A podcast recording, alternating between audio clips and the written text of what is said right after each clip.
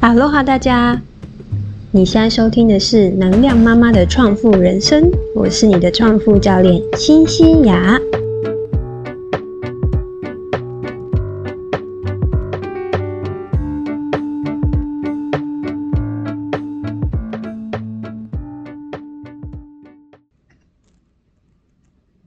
今天又到了我们每个礼拜一的时间了，那我想跟大家分享的呢，这。主题就是夫妻理财的几种方式。嗯，呃，因为我自己呢，呃，成家呢，大概也就是这两三年的时间。那呃，就像我之前跟大家分享的，就是从一个个人啊，自己管理自己一个人吃全家宝的这个状态呢，到现在任何事情你都要跟另外一半去做分享。然后呢，家里有多了几个小成员，尤其是呃刚刚成家的这一段时间，开始有呃小朋友的这段时间呢，你的花费呢会比自己一个人还要来的多。那所以今天我就想来跟大家聊聊，就是呃在我们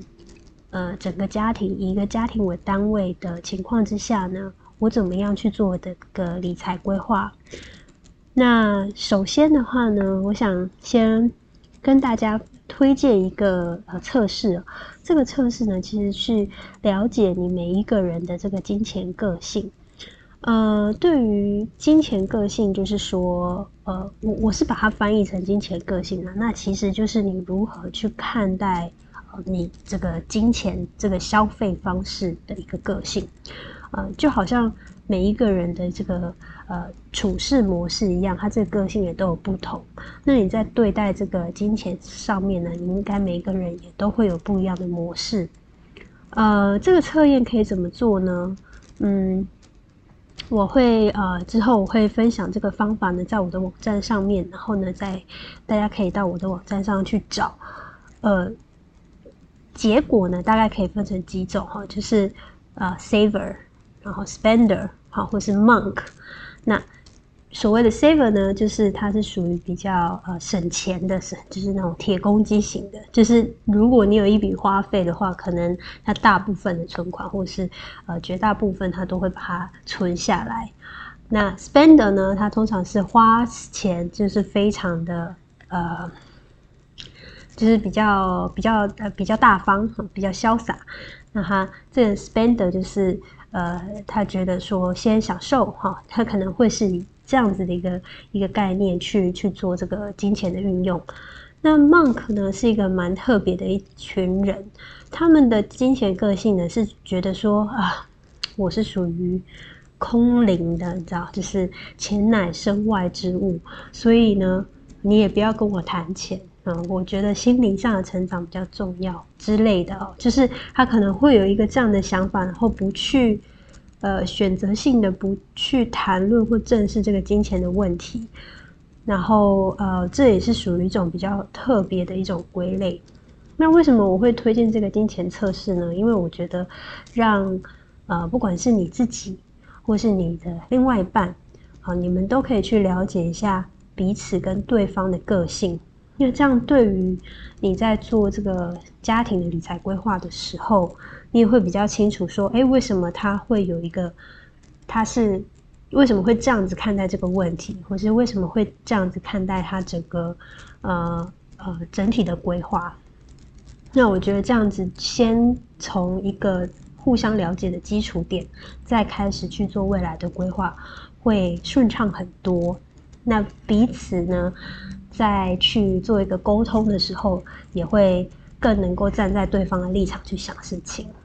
所以我觉得这个还蛮有趣，而且蛮有用的，会非常欢迎大家去找这个工具，找这个测试来做做看。那另外一个常常呃跟朋友之间会讨论到的话题，就是所谓的婚前协议婚前协议到底有没有必要？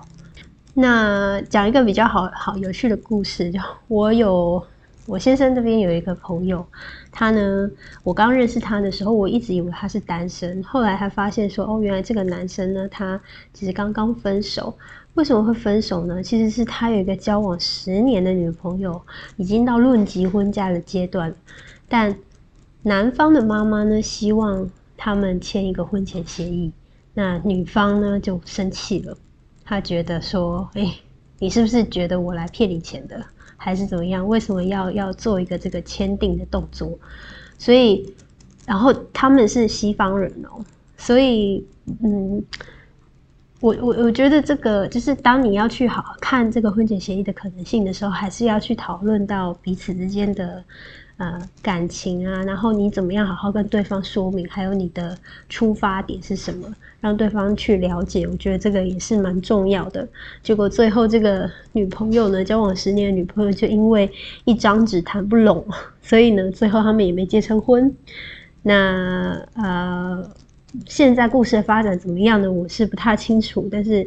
呃，听到这个消息的时候，我也是蛮震惊的。我以为这个在西方社会好像会比较容易接受，但其实啊，也比看起来也不是这个样子哈。所以我觉得婚前协议这个东西呢，嗯，大家可以斟酌使用。婚前协议呢，其实我也不是一个呃法律的专家哦，但是就是啊，我发现这个也是近。年来的一些年轻人，他们也会特别的去重视到这个问题。那呃，婚前协议的话呢，我大概查了一下资料，其实呢，婚前协议它可以包含的内容面向呢还蛮多的，就包括说可以去包含你的婚前准备、你的子女呃的部分，还有财产的部分，以及婚后的生活规范，这些都是可以放在这个婚前协议里面。那我觉得，除了说法律的部分呢，你去可以多去了解之外，呃，其实我觉得更重要其实是人的部分，也就是沟通的部分。像我刚刚提到的那个例子里面，你怎么样去让对方觉得舒服，让他觉得说，呃，嗯，就是双方是有一个呃，可能白纸黑字的前提之下，我们来一起共同组成家庭，然后呃，让双方都可以有一个共识。嗯，当然是在这样子的前提之下呢，你们才去进行这个所谓的婚前协议。那呃，我觉得这个也不失为是一个可以考虑的工具跟方法来做一个呃家庭的一个理财管理的一个方式。那讲到婚前协议，那婚后呢？婚后之后，我们整个家庭的这个理财的方式可以有哪些呢？我觉得首先呢，就是。可以先从账户的管理开始，好，然后呢，先从双方的收入，如果双方彼此都有收入的话，可能也是现在大部分的情况啊，就双方都有收入的话，你们怎么去分配这个收入的这个呃管理？好，我觉得今天主要的重点呢，是想来跟大家分享一下几个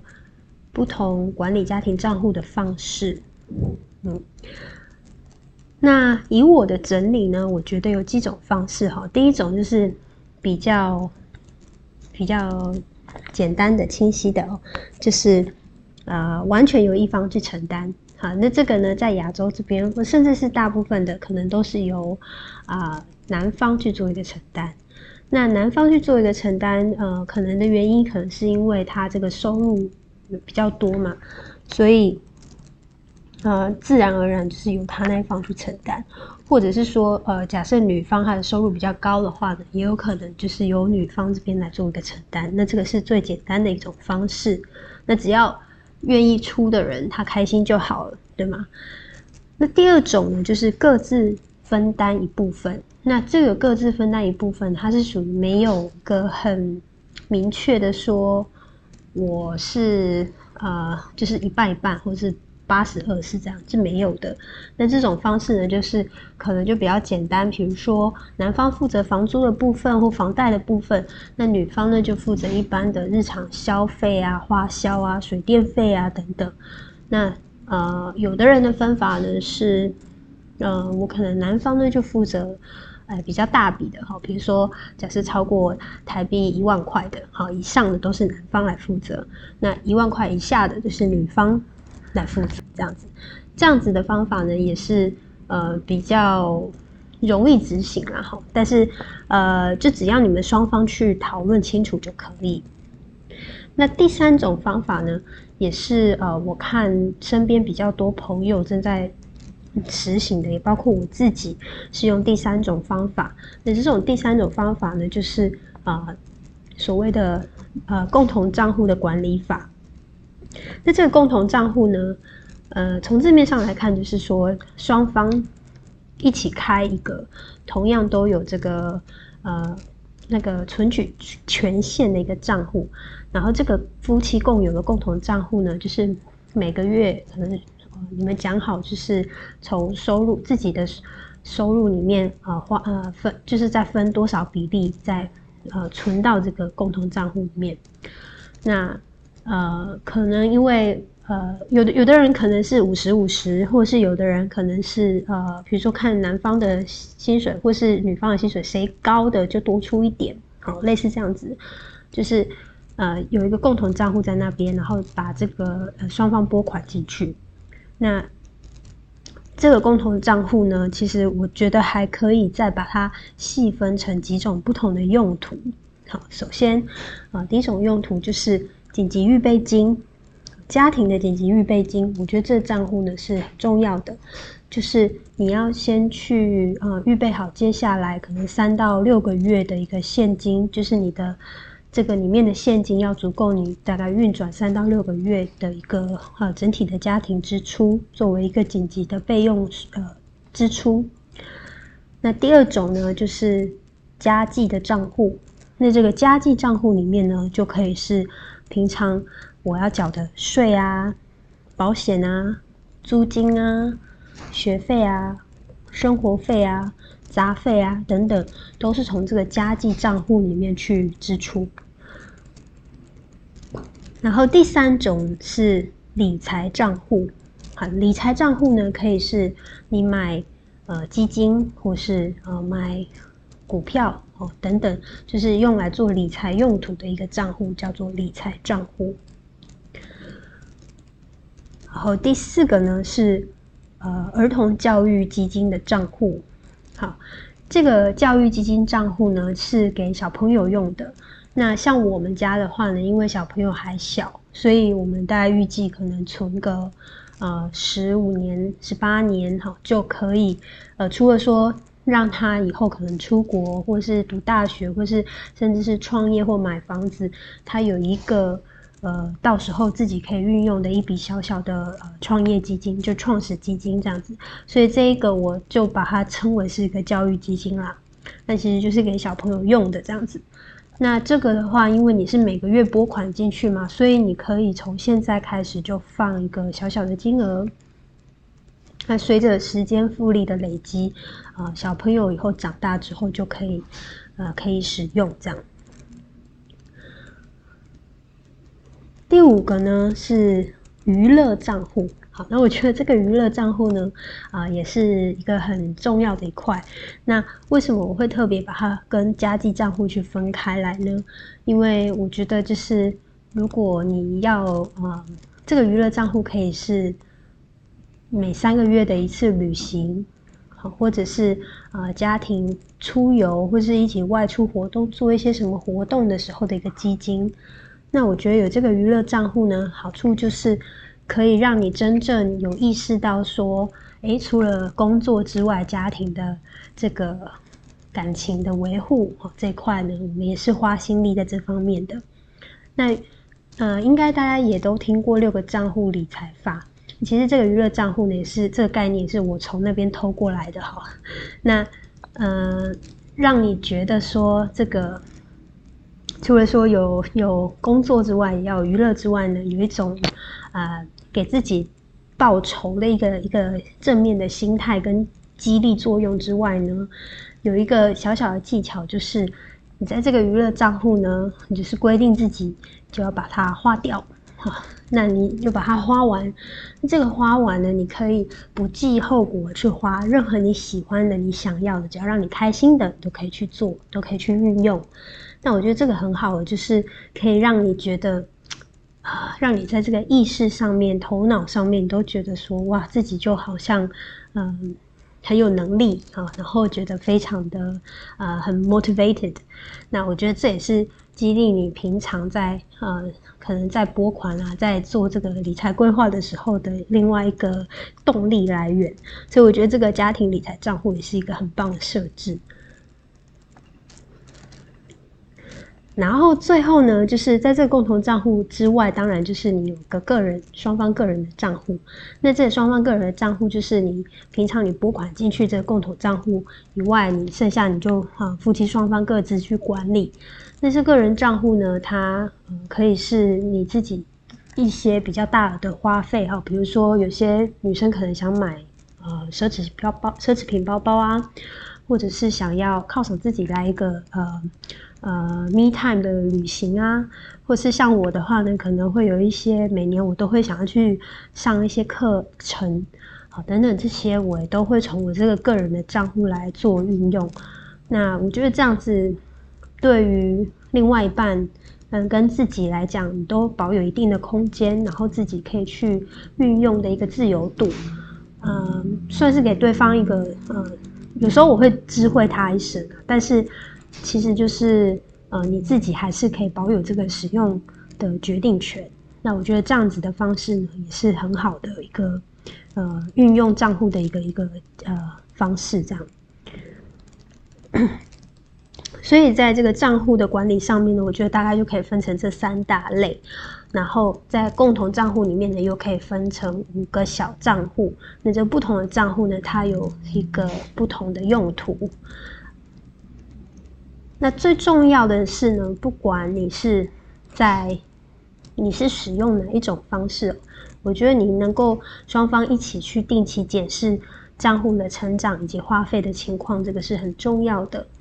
那呃，基于这个透明度的关系，我家的做法呢，其实是即便是个人的账户，我们也是会让对方知道一下，呃，现在我们的。就是整体的，就是家庭财产的整体的状况是怎么样，然后我们也去定期的去看说，哎，我们目前的资产成长的状况啊，然后还有就是我们这个花费的情况哪里可以再去做调整。好，那我觉得这个都是一个良性的呃一个检视，并不是说要去。看对方说到底多少钱什么之类的，其实我们是要以一个家庭为单位，然后去看看说离我们的梦想基金啊目标哈到底还差多远，那哪里可以去补足？呃，那我觉得讲到梦想基金目标，我觉得这个也可以跟大家分享一个概念，就是像我自己的话呢，可能会定一个呃一年、三年的这样子的目标，然后。呃，譬如说我打算好三年内我要买一间房子，那这个头期款大概要多少？然后呢，我会把它拆分到每个月我应该要存多少？那我就叫这个叫梦想基金。那梦想基金就是我们要用各种方式，可能是存款也好，可能是额外的投资也好，那或是呃额外的业外收入也好，那我就可以放到这个，